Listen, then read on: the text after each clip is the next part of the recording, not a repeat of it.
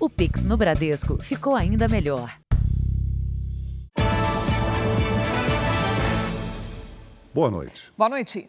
O Jornal da Record começa agora com um alerta aos motociclistas. No último ano, São Paulo registrou um aumento de mais de 80% no número de roubos e furtos de motos consideradas de alto padrão, que são aquelas mais potentes e mais caras. Ao contrário das motocicletas mais populares, que na maioria das vezes são levadas para desmanches clandestinos, as motos de luxo são mantidas pelos assaltantes para ostentar poder e cometer outros crimes. Hoje, a capital paulista tem cerca de 1 milhão e 200 mil motocicletas, muitas de modelos mais simples, usadas principalmente para o trabalho, alvo fácil para os criminosos. Mas as ocorrências policiais mostram que um outro tipo de moto também tem chamado a atenção das quadrilhas.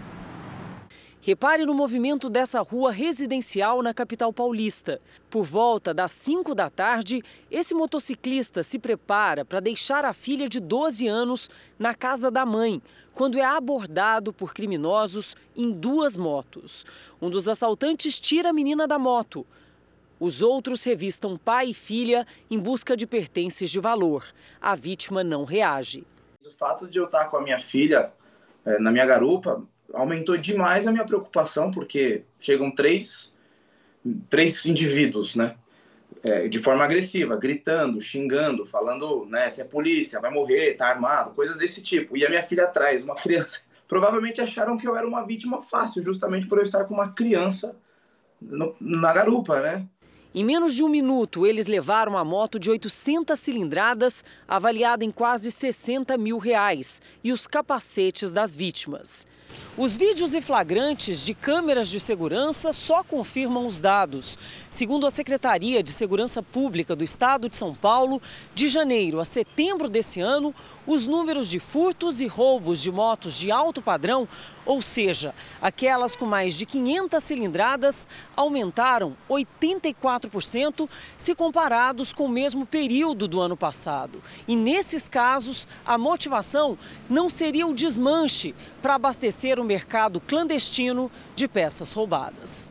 Agora eles migraram para essas motos mais potentes, que aí acredito eu que chamado pela, pela ousadia, como tem uma cilindrada alta, para, para fugir, para se esconder é muito mais rápido. E pela necessidade de ostentar algo de maior valor. A câmera instalada no capacete de uma vítima mostra a violência do assalto com a moto em movimento. Um dos criminosos, também de moto, atira no motociclista para forçar a parada. Segundo o delegado, a vítima não se feriu. Dias depois, dois suspeitos foram presos, um deles adolescente. Para Klauser, o sentimento agora é de indignação assim, aquela moto era um xodó para mim. Eu amava de paixão aquela moto. E aí eu fiquei muito indignado na semana seguinte, porque assim, eu percebi que tem muitos perfis de ladrões que ostentam motos roubadas e estão lá impunes fazendo isso livremente. É uma coisa assim que chega a ser inacreditável. Depois de cinco meses de investigação, a Polícia Civil de São Paulo prendeu quatro suspeitos de integrarem uma quadrilha de desmanche de carros. Os policiais instalaram câmeras em galpões usados pelo grupo para monitorar os criminosos. Em menos de 30 minutos, um carro era completamente desmontado. As imagens foram captadas por microcâmeras instaladas pela polícia em um desmanche clandestino em uma área afastada na zona leste de São Paulo. Outras quatro operações já haviam sido realizadas no local este ano, mas sempre que a polícia chegava, os criminosos conseguiam escapar. Desta vez foi diferente, graças à tecnologia e a um trabalho de cinco meses de investigações. Desenvolvemos um equipamento de monitoramento e após a extração, cerca de 20 a 30 dias de captação direta, após a sua extração, conseguimos com o nosso setor de inteligência identificar oito dos criminosos ali atuantes. Os investigadores conseguiram prender quatro pessoas, todas com antecedentes criminais. Entre os presos está Cleibson Ramos da Silva, de 38 anos, apontado como responsável por este imóvel na Grande São Paulo. Era para lá que a maior parte do material.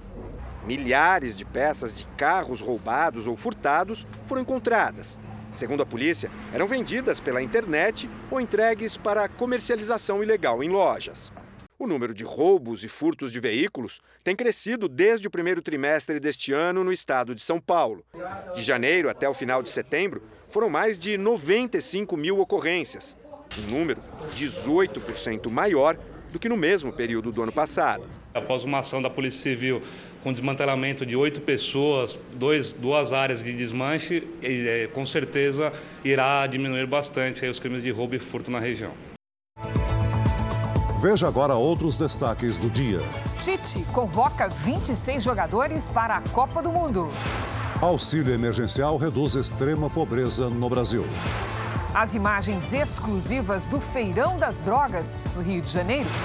Começa o julgamento da ex-deputada Flor de Lis, acusada de mandar matar o marido.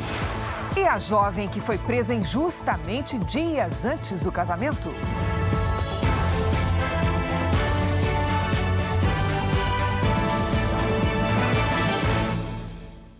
Oferecimento: cartões Bradesco, muito mais benefícios.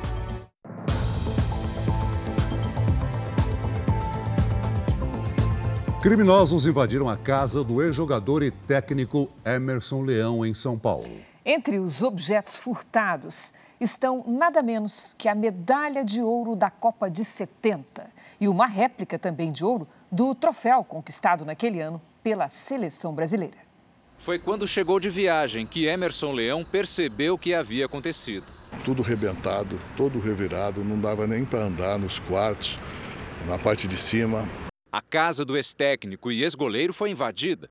A suspeita é de que o crime tenha acontecido entre o fim da tarde do último sábado e a madrugada de domingo. Os criminosos arrombaram o portão da frente do imóvel, que fica num bairro nobre de São Paulo. Além de joias e objetos pessoais, os suspeitos furtaram a medalha de ouro da Copa do Mundo de 1970, além de uma réplica também em ouro da taça Jules Rimet, conquistada pelo Brasil naquele ano. Eu tenho muitas joias de ouro que são medalhas ganhos da FIFA, da CBF, que nós recebemos dentro do campo na, na hora lá do, do acontecimento da vitória do Brasil, em 70. Tudo isso estava junto, foi levado. Essa vizinha desconfiou da movimentação. Eu passei e vi esse portão eh, social, né? Aberto. Eu achei muito estranho, mas sei lá, fui embora, né? As investigações apontam que os criminosos passaram cerca de cinco horas no local. A polícia analisa agora imagens de câmeras de segurança que possam ajudar na identificação de suspeitos. Aqui na delegacia especializada em furtos a residências, por enquanto, ninguém fala sobre o caso. Leão havia sido vítima de um roubo na mesma casa há pouco mais de 10 anos. Na época, dois suspeitos foram reconhecidos e presos. O corpo de Guilherme de Pádua foi enterrado hoje em Belo Horizonte. O ex-ator foi condenado e cumpriu pena pela participação no assassinato em 1992 da atriz Daniela Pérez, filha da autora de novelas Glória Pérez. O corpo foi velado nesta igreja em Belo Horizonte. O enterro foi no cemitério Parque da Colina, numa cerimônia fechada para familiares e amigos. Guilherme de Pádua sofreu um infarto fulminante e morreu em casa. Uma ambulância do SAMU chegou a ser chamada. Os médicos ainda tentaram reanimar o ex-ator, mas Guilherme não reagiu. Guilherme de Pádua foi condenado pelo assassinato da atriz Daniela Pérez em dezembro de 1992. A mulher dele, na época, Paula Tomás, participou do crime. Pádua pegou 19 anos de prisão, mas ficou somente 7 anos na cadeia. Nas redes sociais, o ator Raul Gazola, que era casado com Daniela Pérez, se manifestou sobre a morte do assassino da atriz. A justiça divina tarda, mas não falha nunca. O mundo ficou um pouco melhor, o ar ficou um pouco mais limpo. Guilherme de Pádua tinha 53 anos e era casado desde 2017. O julgamento da ex-deputada federal Flor de Lis começou hoje no Rio de Janeiro. Ela, ela, três filhos e uma neta vão a júri popular e são acusados de envolvimento na morte do marido de Flor de Lis, o pastor Anderson do Carmo. Quem traz os detalhes para a gente é o repórter Pedro Paulo Filho. Boa noite, Pedro Paulo. Pois é, Celso, uma boa noite para você e a todos. Olha, essa primeira sessão do julgamento está acontecendo ali naquela sala de audiência e, por enquanto, não tem previsão para terminar. Isso porque agora há pouco começou a ser ouvida a terceira testemunha de acusação. Flor de Lis, de cabelo claro e mais curto, acompanha da primeira fila do banco dos réus. Mais cedo, outras duas testemunhas de acusação foram ouvidas, entre elas a delegada Bárbara Lomba, responsável pelo início das investigações e que falou por cerca de cinco horas. Flor de Lis responde por homicídio triplamente qualificado, tentativa de homicídio, uso de documento falso e associação criminosa armada. Além dela, três filhos e uma neta da ex-parlamentar também estão sendo julgados. Ontem, ainda na cadeia, Flor de Lis disse que sofria abusos físicos e sexuais do marido e ela se declara inocente. Bom, a expectativa é de que esse julgamento dure pelo menos três dias. Amanhã, a sessão deve começar às 9 horas da manhã. Vamos agora relembrar detalhes da morte do pastor Anderson do Carmo. Flor de Lis está presa desde agosto do ano passado. Ela é acusada pela polícia e pelo Ministério Público de planejar e executar a morte do marido Anderson do Carmo, de 42 anos. O pastor foi assassinado a tiros na garagem de casa em Niterói, em junho de 2019. Na época, Flor de Lis alegou que o companheiro morreu após reagir a uma tentativa de assalto. Mas os investigadores descartaram essa hipótese e chegaram a outra conclusão. Segundo a polícia, além da ex-deputada, oito parentes e duas pessoas de fora da família, sendo uma delas um ex-PM, também participaram do assassinato de Anderson. As investigações apontam que, antes da execução, ele chegou a ser envenenado aos poucos durante um ano. De acordo com a acusação, o crime foi motivado por questões financeiras e brigas na família. Donos de postos de combustível denunciam que tem crescido o número de motoristas que abastecem o carro e fogem sem pagar. Em todo o país, 70% dos estabelecimentos do setor já foram vítimas do crime. Repare no carro vermelho que está parado em uma das bombas de combustível neste posto em Caxias do Sul, na Serra Gaúcha. Enquanto o frentista pega a máquina do cartão, o condutor sai sem pagar.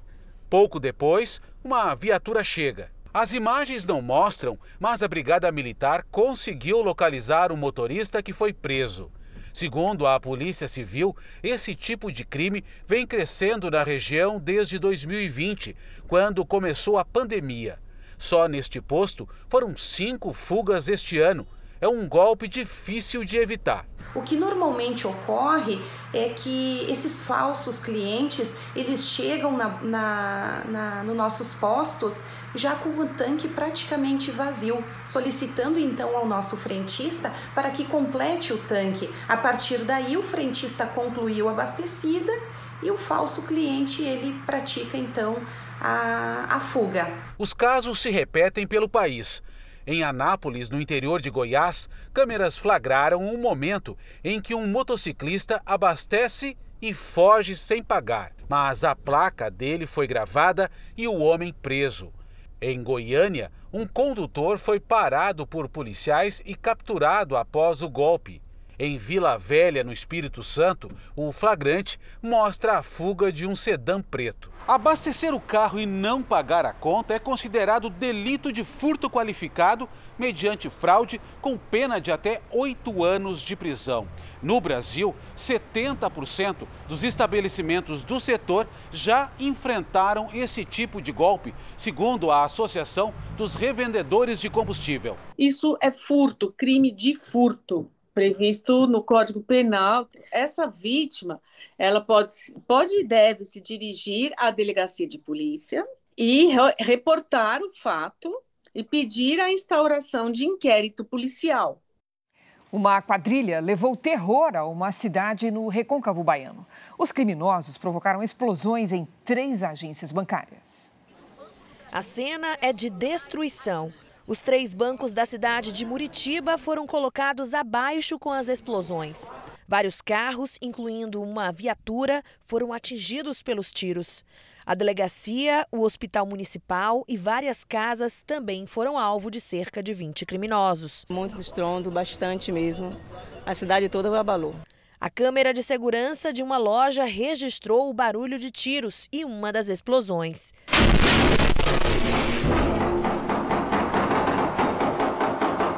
Para acessar o cofre de um dos bancos, os criminosos destruíram um restaurante. É muito triste, muito triste. Aqui é minha sobrevivência. Até o momento estou abalado.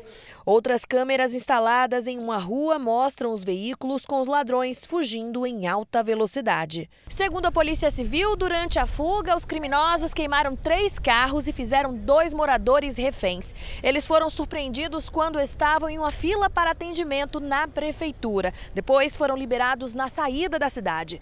Aqui na Bahia, este ano já foram registrados 19 ataques a bancos. Esse número é 40% menor do que no mesmo período do ano passado. O Departamento de Repressão e Combate ao Crime Organizado investiga o caso.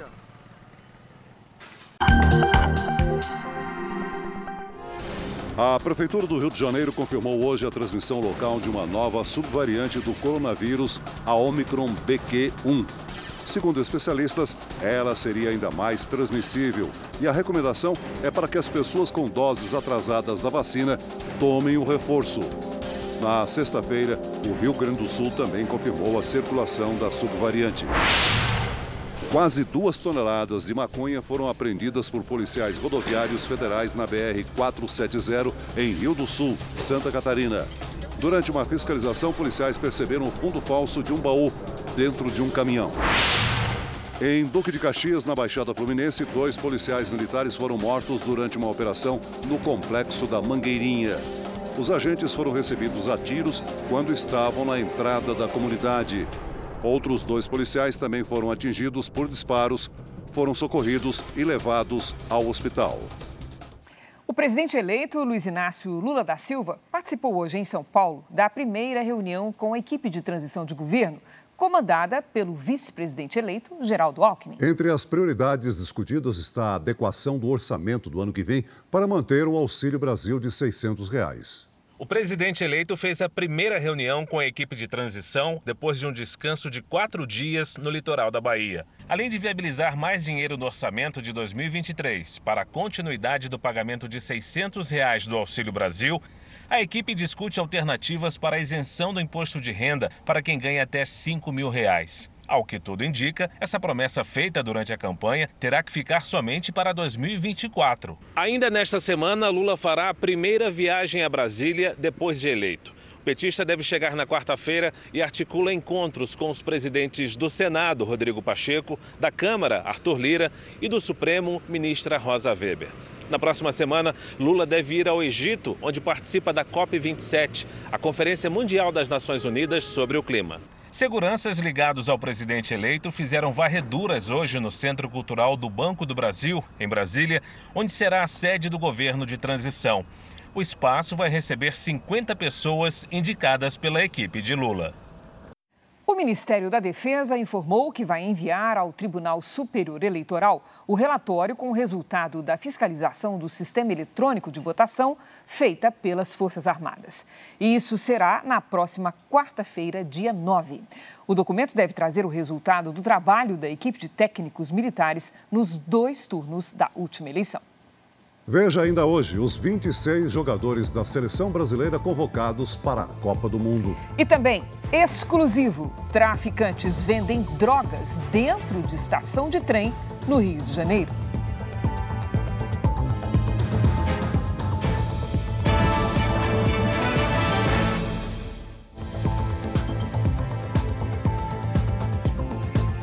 Nos Estados Unidos, candidatos fazem o último dia de campanha antes da eleição de meio de mandato, que acontece amanhã.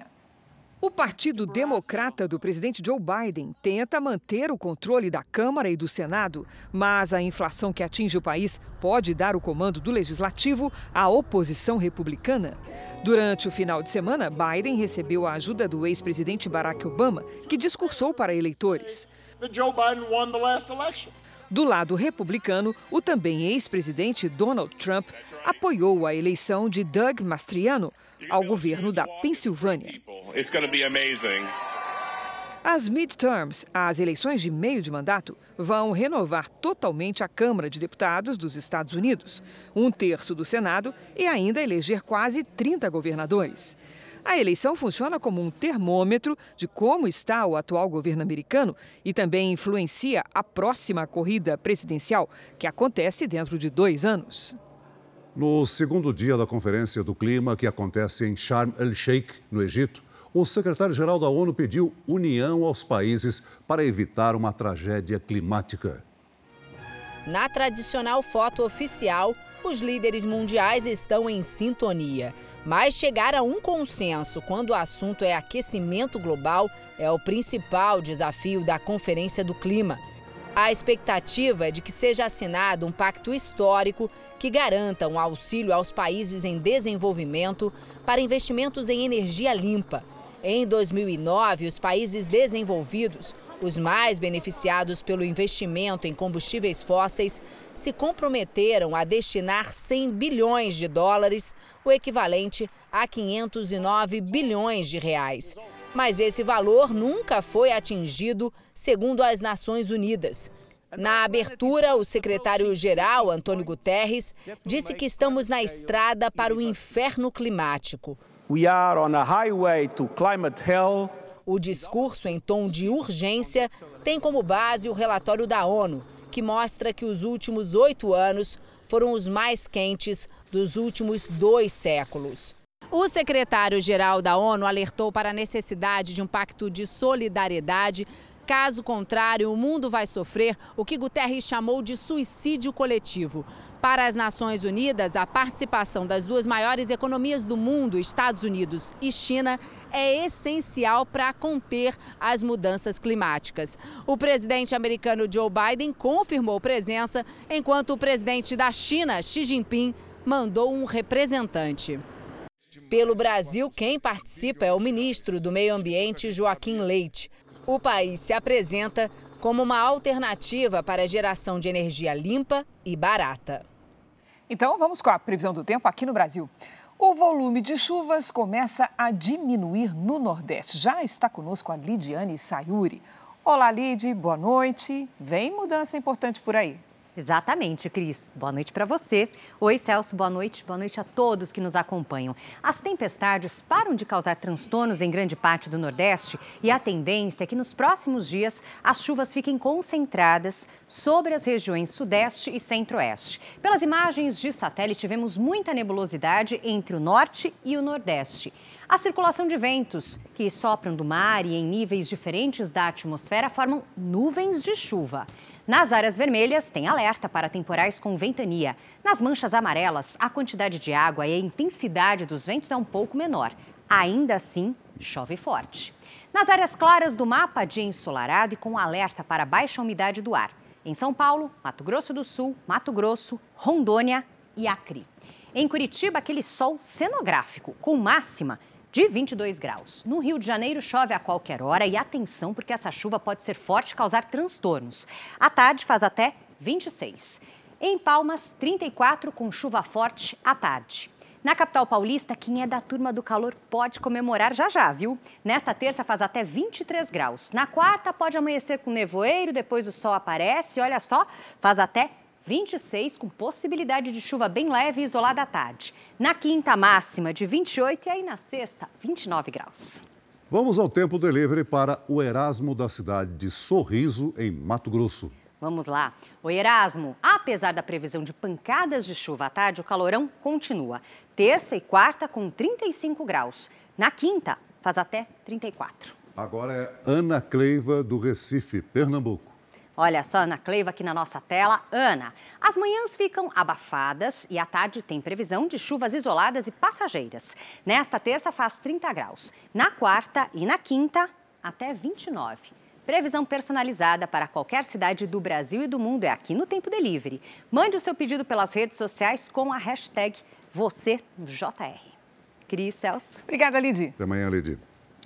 O Jornal da Record faz agora uma pequena pausa. Nós voltamos em 30 segundos.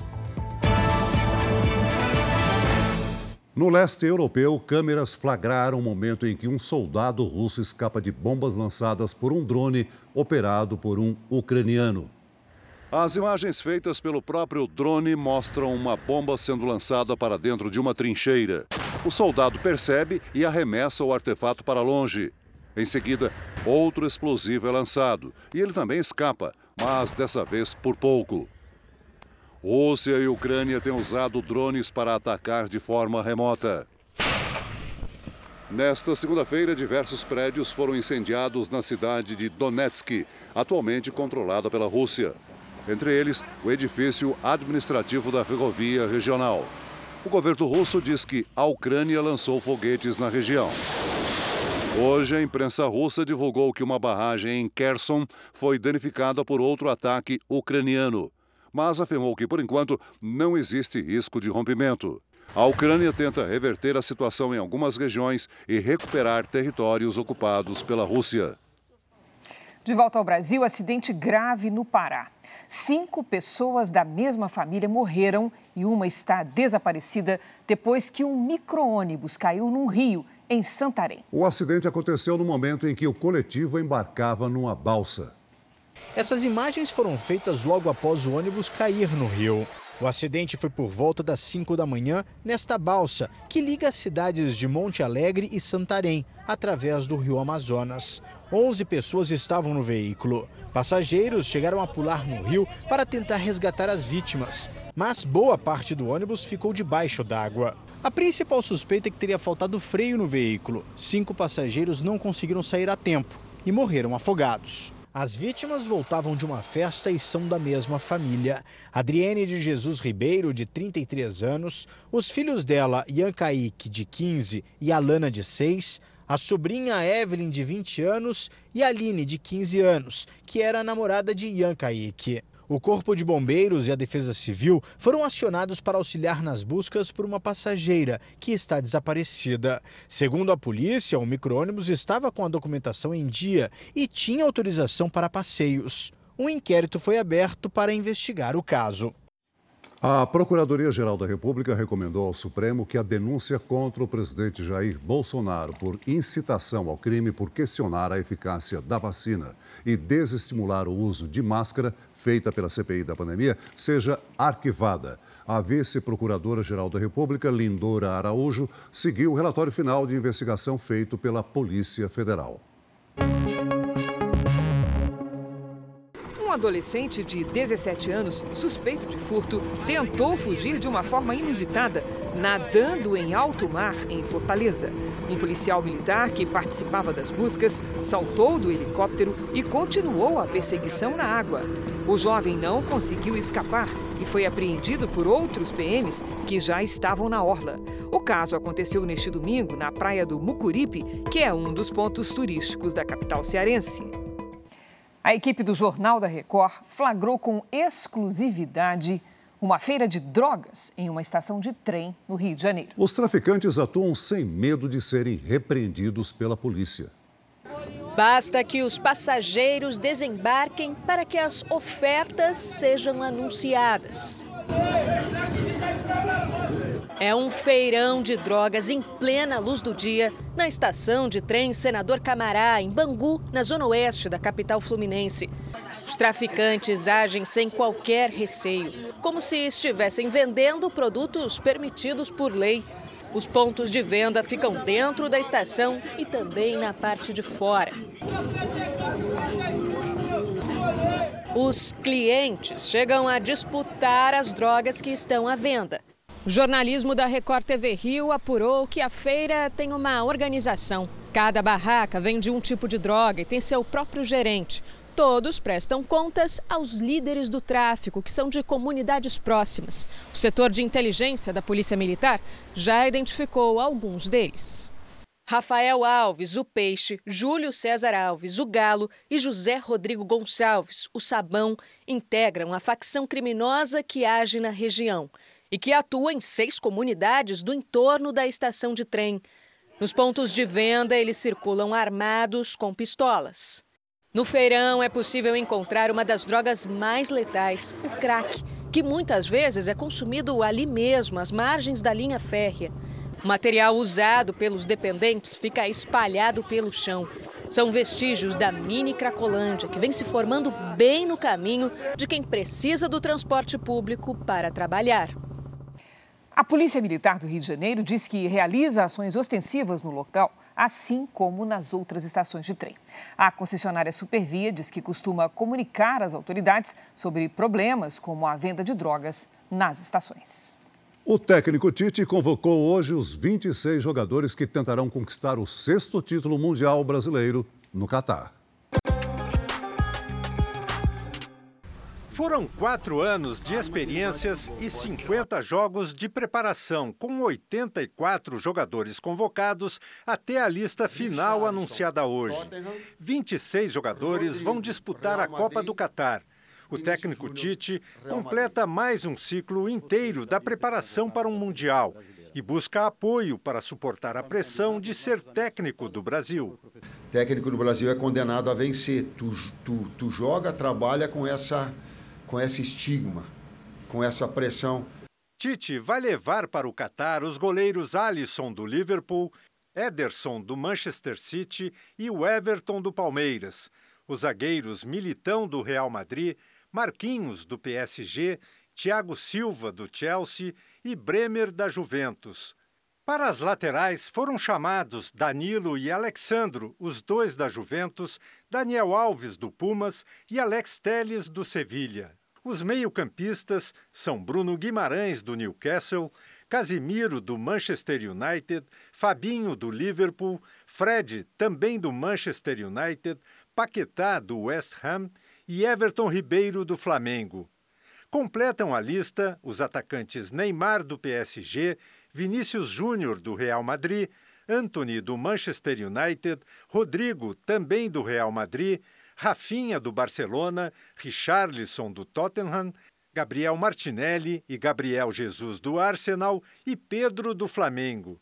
Emocionado, o artilheiro rubro-negro pediu a namorada em casamento logo após a convocação.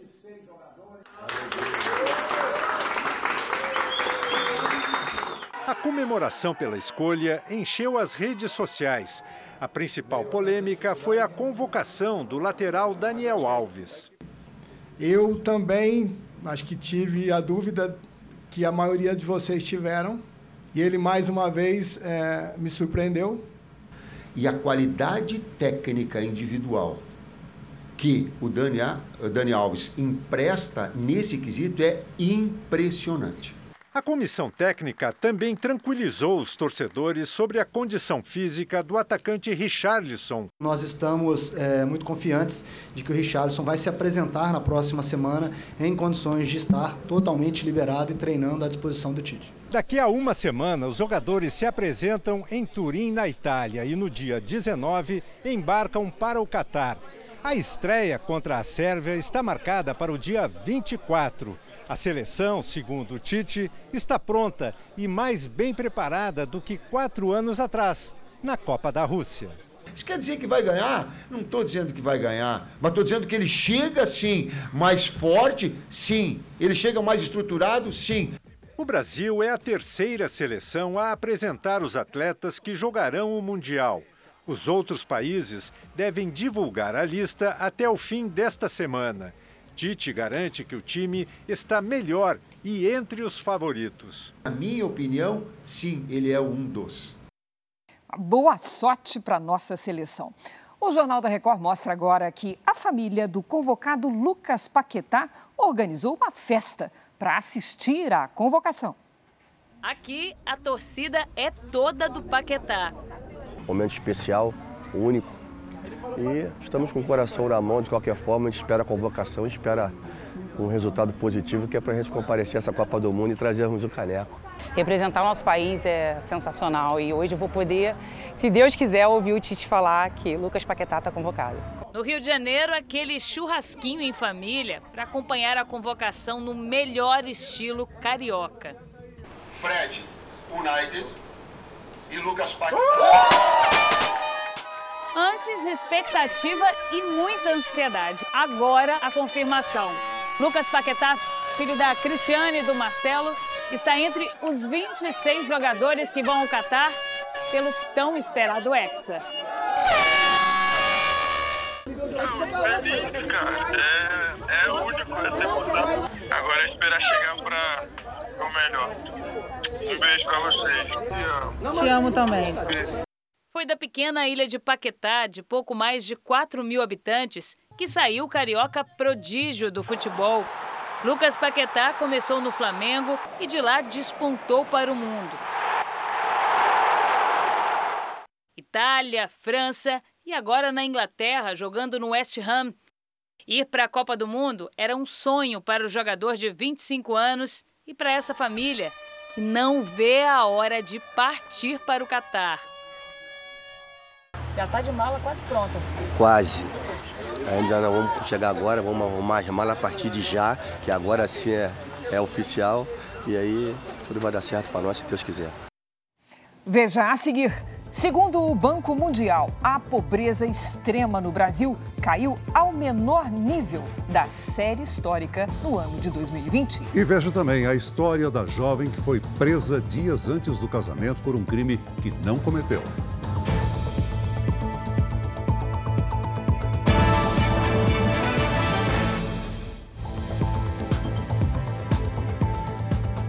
Em São Paulo, a Receita Federal começou o que considera a maior operação da história contra produtos piratas.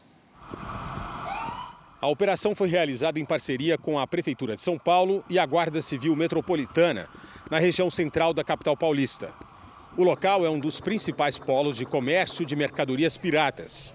De acordo com a Receita Federal, produtos irregulares que abastecem todo o Brasil e geram um enorme prejuízo para o país basicamente mercadorias de origem chinesa, mas que não necessariamente a procedência é da China.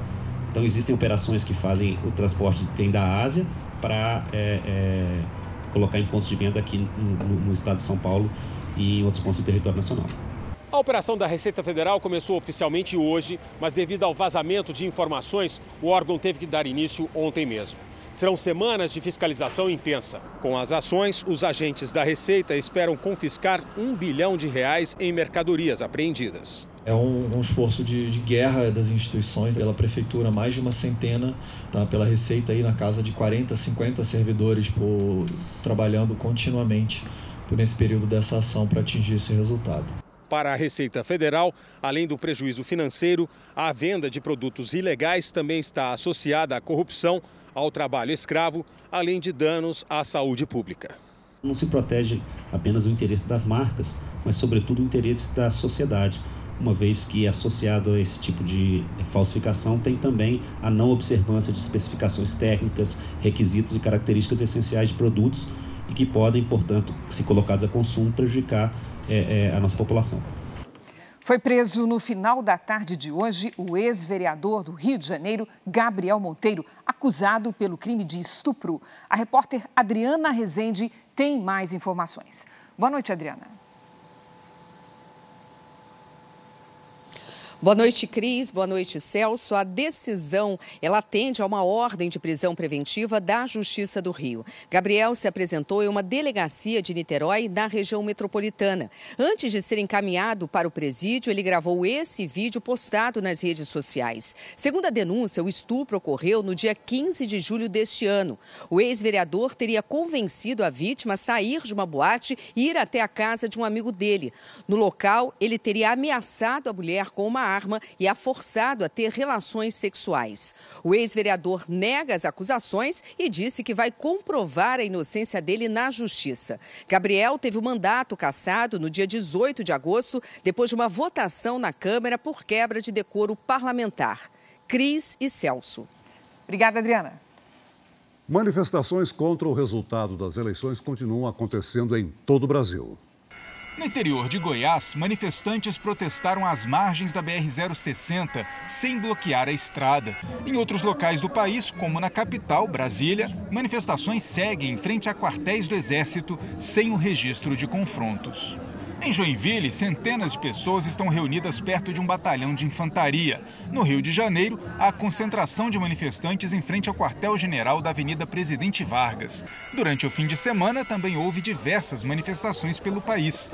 Em São Paulo, a concentração foi em frente ao quartel do Comando Militar do Sudeste, no bairro do Ibirapuera.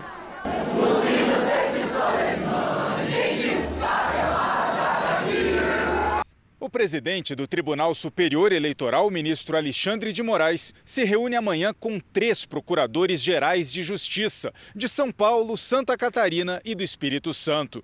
O TSE e o Ministério Público investigam quem são os financiadores e organizadores das manifestações contra o resultado das eleições à presidência da República. Hoje, em Santa Catarina, manifestantes agrediram agentes da Polícia Rodoviária Federal em Blumenau. No Pará, em Novo Progresso, cidade que fica a quase 1.700 quilômetros de Belém, manifestantes também atacaram viaturas da Polícia Rodoviária Federal que desbloqueavam a BR-163. Pedras, cadeiras e outros objetos foram atirados. Um dos manifestantes disparou um rojão na direção de uma viatura. A Polícia Rodoviária Federal informou que um agente foi ferido pelos manifestantes e que uma criança precisou ser socorrida intoxicada por gás. Agentes da PRF tentaram explicar para os manifestantes que estavam cumprindo uma recomendação do Ministério Público para desbloquear a via, mas não foram bem sucedidos. A nossa inteligência já trabalhou, já temos 18 pessoas da manifestação identificadas e estamos acionando a Polícia Federal, o Ministério Público Federal, para efetuar a prisão desses manifestantes. A Polícia Federal abriu inquérito para investigar o que aconteceu e mais de 60 agentes foram deslocados em aviões da FAB para os estados de Mato Grosso e Pará. O número de brasileiros na extrema pobreza em 2020 foi o menor em toda a série histórica medida pelo Banco Mundial. A instituição financeira considera em situação de extrema pobreza as pessoas que recebem até R$ 12,60 por dia. Em 2018, 11 milhões e 300 mil brasileiros viviam em extrema pobreza, o que representava 5,3% da população do país. Em 2020, esse número caiu para 4 milhões e 100 mil pessoas, ou seja, 1,9% da população. Esse é o menor índice desde 1980, isto é, desde o início da série histórica medida pelo banco. Neste período, mais de 7 milhões e 200 mil pessoas deixaram de viver abaixo da linha da pobreza. O Banco Mundial reconhece que o resultado veio depois da implantação do auxílio emergencial de 600 reais, pago pelo governo federal. Um estudo feito por pesquisadores da Universidade de São Paulo atribui ao consumo de alimentos que passam por muitos processos industriais a causa de 57 mil mortes em um ano no Brasil. 15 anos atrás, a nutricionista Luana baniu da própria dieta os alimentos industrializados e ultraprocessados. Hoje, essa é uma das principais recomendações dela aos pacientes. Alimento de verdade é comida da feira. Mas Luana é uma exceção. O consumo de alimentos ultraprocessados cresceu 20% nos últimos 10 anos no país e foi alvo de um estudo de pesquisadores brasileiros publicado numa revista científica internacional. A análise constatou que 10,5% das mortes de pessoas entre 30 e 69 anos podem ter relação com a comida ultraprocessada. Portanto, dos 541 mil óbitos de brasileiros nessa faixa etária em um ano, 57 mil estão relacionados a esse consumo. Alimentos ultraprocessados são aqueles em que a indústria usa cinco ou mais ingredientes pobres nutricionalmente e ricos em calorias.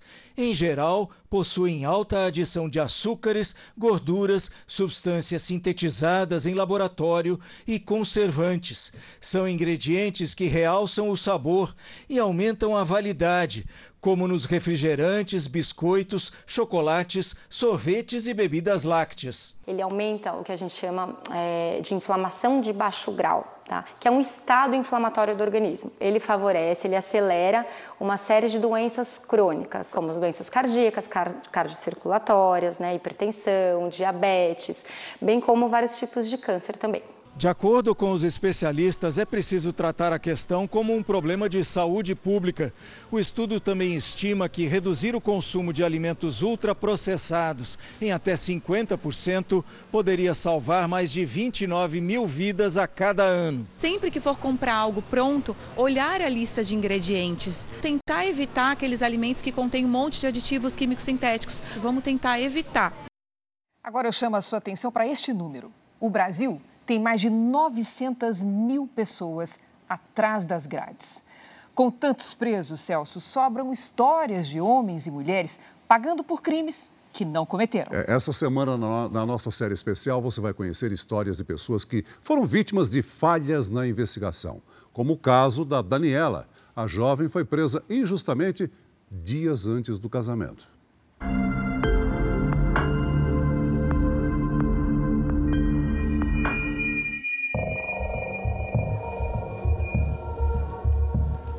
Uma busca simples na internet faz esta jovem reviver um pesadelo.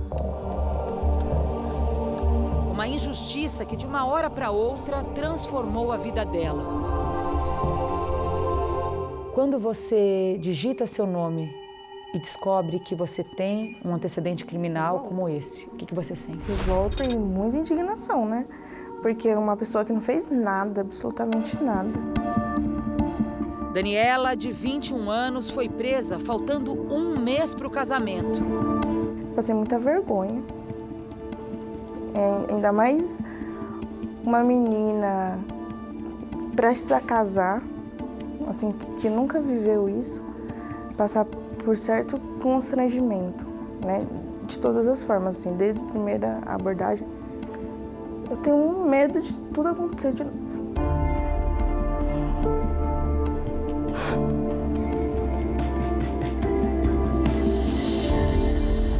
Estudante estava no terceiro ano do ensino médio. Nunca tinha pisado numa delegacia. Assistia às aulas de manhã e trabalhava como vendedora à tarde. Ela nem imaginava que era investigada por um assalto a uma joalheria na cidade de Poá, na Grande São Paulo, ocorrido quatro meses antes. Novembro de 2018, um homem e duas mulheres se passaram por clientes e, armados, renderam as funcionárias desta loja. Uma das suspeitas, de rosa choque, recolhe os anéis de ouro e depois os relógios.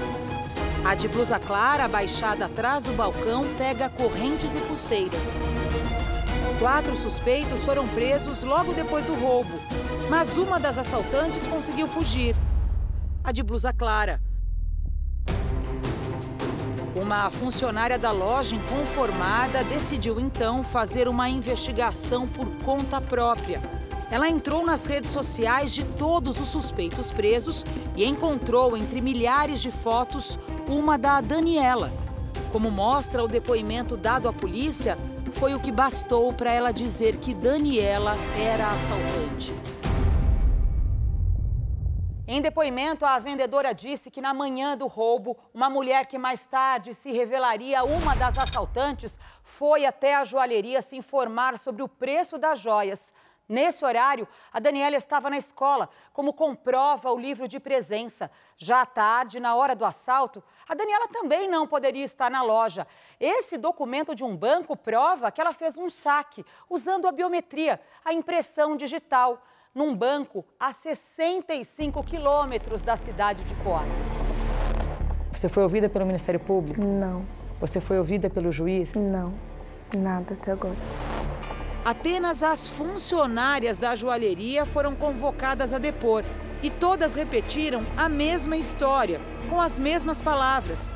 Disseram que uma colega de trabalho havia localizado uma foto da Daniela nas redes sociais e depois mostrado a elas, e que todas a reconheceram como integrante do grupo que assaltou a loja.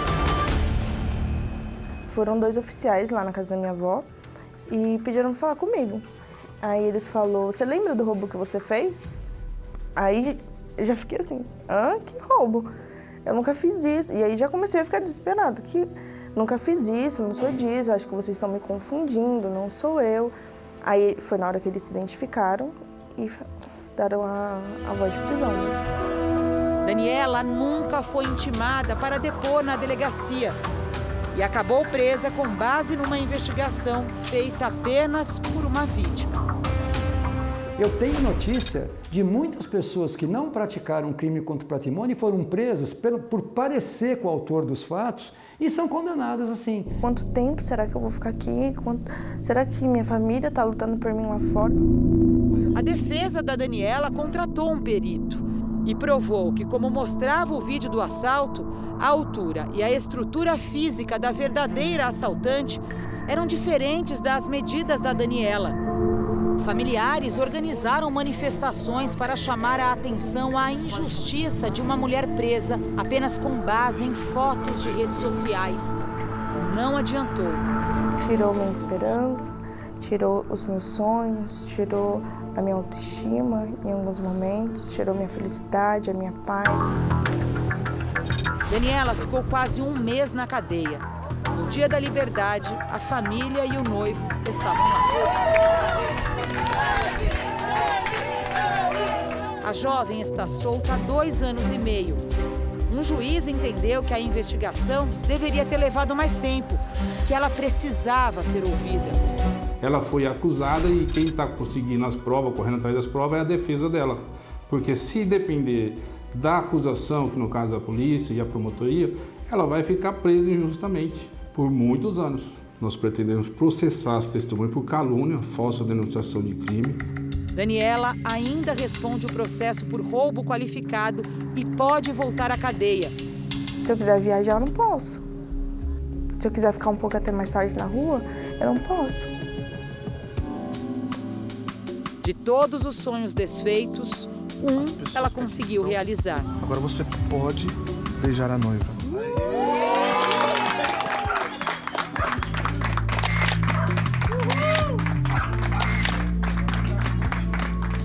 Agora casados, Vinícius e Daniela seguem de mãos dadas. Juntos, eles têm um desejo simples: que ela seja ouvida pela justiça brasileira. Hoje eu vivo como. Eu tento me manter muito ocupada. Porque se eu ficar pensando no que aconteceu, é pior para mim. Eu ainda não acredito, às vezes eu não acredito que isso aconteceu comigo.